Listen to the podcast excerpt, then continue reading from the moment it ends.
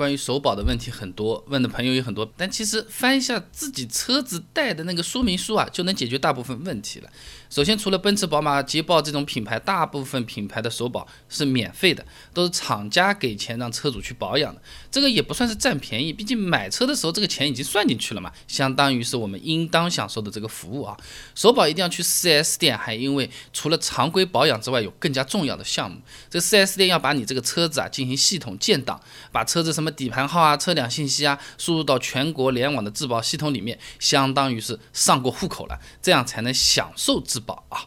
那首保的时候，一般呢先电话预约挂个号，然后带着保养手册、行驶证之类的去 4S 店啊。部分品牌，你说什么大众、现代这种呢，是首保卡上面呢会有车子的这个车辆识别代码，叫 VIN 码 V I N。那首保卡保养手册呢，相当于是一个交换凭证，厂家与 4S 店之间的这个费用结算啊，是依靠首保卡为准的。如果没有这个首保卡呢，部分 4S 店会要求自费首保，搞丢了要自己掏钱啊。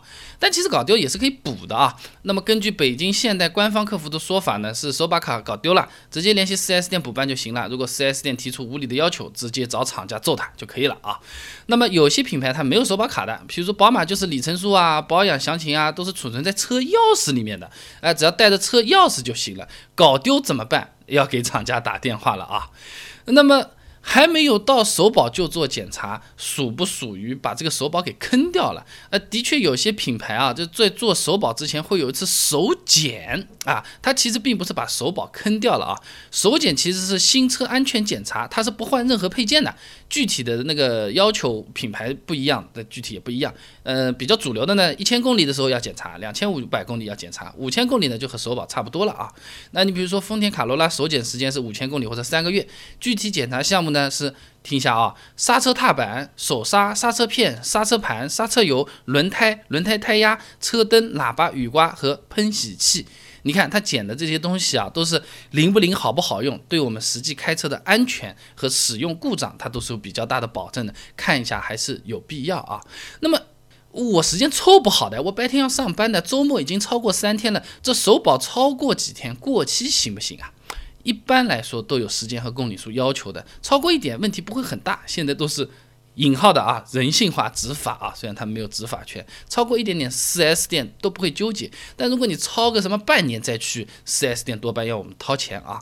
呃，因为厂家和四 S 店是按照时间来核对信息的，超过这个时间限制啊，会视作自动放弃三包，或者说是放弃这个首保，它录到系统上面去。你超过时间，它录不进去了。大致上行业里面的惯例参考的话，只要是不超过两个星期啊。都是好商量的，不同 4S 店有可能执行细节不同啊。呃，有些店就是就是不给，有些店嘛好说好说，以后都来做。一般情况两周左右。如果说是因为 4S 店没有给你打电话提醒你去做首保，哎，这个时候你给厂家打电话说他没有提醒过我啊，一般这个首保是要得回来的。怎么办？证据嘛，人家给你打电话有个电话记录的，有没有接通话时长都是有标准和要求的，赖不掉的啊。那么首保能不能自带机油？很敏感的问题，对吧？那 4S 店提供的原厂机油呢？是这个主机厂，它让代工厂来根据他们的这个车型啊、产品反复权衡之后搞出来的一个东西，它绝对不会是最好的，但用起来也是一定不会坏的，保证利润，保证品质啊。所以说，想让自己的车子达到更好的车况，哎，用的更久，磨损更小，动力更好，更安静。这方面的话，用更好的机油自己带过去是可以这么操作的，但是有一些限制啊。自带机油万一出现质量问题，4S 店的确是可以把这个自带机油质量作为借口来推卸责任的。但这个时候，你可以要求 4S 店书面给一个证明，说你这个自带机油导致了什么什么什么问题，所以不做质保，或者说直接跟他说，哎，自带机油依然不影响质保，都是可以的。反正不要拿这句话来吓人。动不动就说你用自己配件，我们不管的。现在消协、消保三包法都是不支持这种说法的啊。那么现在比较容易碰到的问题是我们自己带了机油之后呢，4S 店它的利润下降了，它没办法通过机油来赚我们这个钱了。所以说大多数情况下，允许我们自带机油的 4S 店，工时费是不会给我们打折了，或者直接是加收五十到一百块钱左右。所以说我推荐啊，省费用的话。有可能不是很理想，还不如就直接 4S 店的机油，呃，普通的用用就可以了。你要性能比较好的情况下，买特别好的机油给车子换上去的话，那么这个操作也是可行的啊。那么首保做完之后要不要磨合啊？呃，怎么说呢？不需要。传统意义上的磨合是不需要的，首保之前也不需要刻意磨合的。磨合这个概念是用于早期生产精度不高的这种车子，现在的车子零部件精度已经是呃比十年前反正是好很多了，二十年前就不用提了，是基本上不需要刻意的去什么拉拉转转磨合或者怎么样的。帕萨特说明书拿出来一翻，上面写是新车在一千五百公里以内进行新部件磨合。哎，有磨合两个字啊，在一千公里以内不全开油门，油门踩到底，避免发动机高速运转，不牵引挂车。在一千到一千五百公里时，可以将车速和发动机提高至最高允许速度。哎，另外说明书还要求五百公里以内磨合轮胎，两百到三百公里以内磨合刹车片。基本上就是正常开，油门不要踩到底，刹车不要踩到底啊！不要说一开新车买来就开个两百五十公里每小时。你就不用管磨合这件事情，正常用就可以了。老底子说的磨合是要磨合发动机，其实没有这么纠结。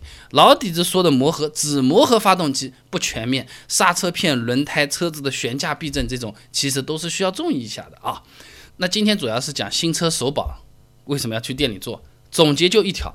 质保信息上户口，呃，你不做这个新车首保，登不上系统，这个质保就报销掉了，人家还有理由不让我们用。所以最关键的是这个，不是什么 4S 店水平好，4S 店用的配件正宗，是要一个名头上户口，这个是最重要的。那有些朋友就问了，好好好，我第一次就 4S 店做，我第二次不去总可以了吧？能不能这么办？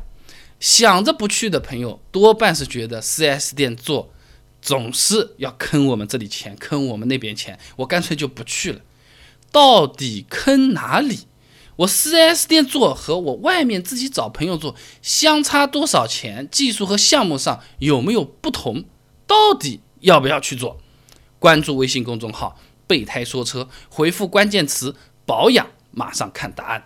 那我这个公众号呢，每天都会给你一段超过六十秒的汽车使用小干货，文字版、音频版、视频版都有，你可以挑自己喜欢的啊。那我自己外面做保养和 4S 店做保养，到底想差多少钱？值不值得出去做？首保开始一直到两万公里，到底要做哪几样项目？我给你列了个清单，多出来的都是坑钱，少的师傅不专业。有兴趣可以看一下，关注微信公众号“备胎说车”，直接回复关键词“保养”就可以了。备胎说车，等你来玩哦。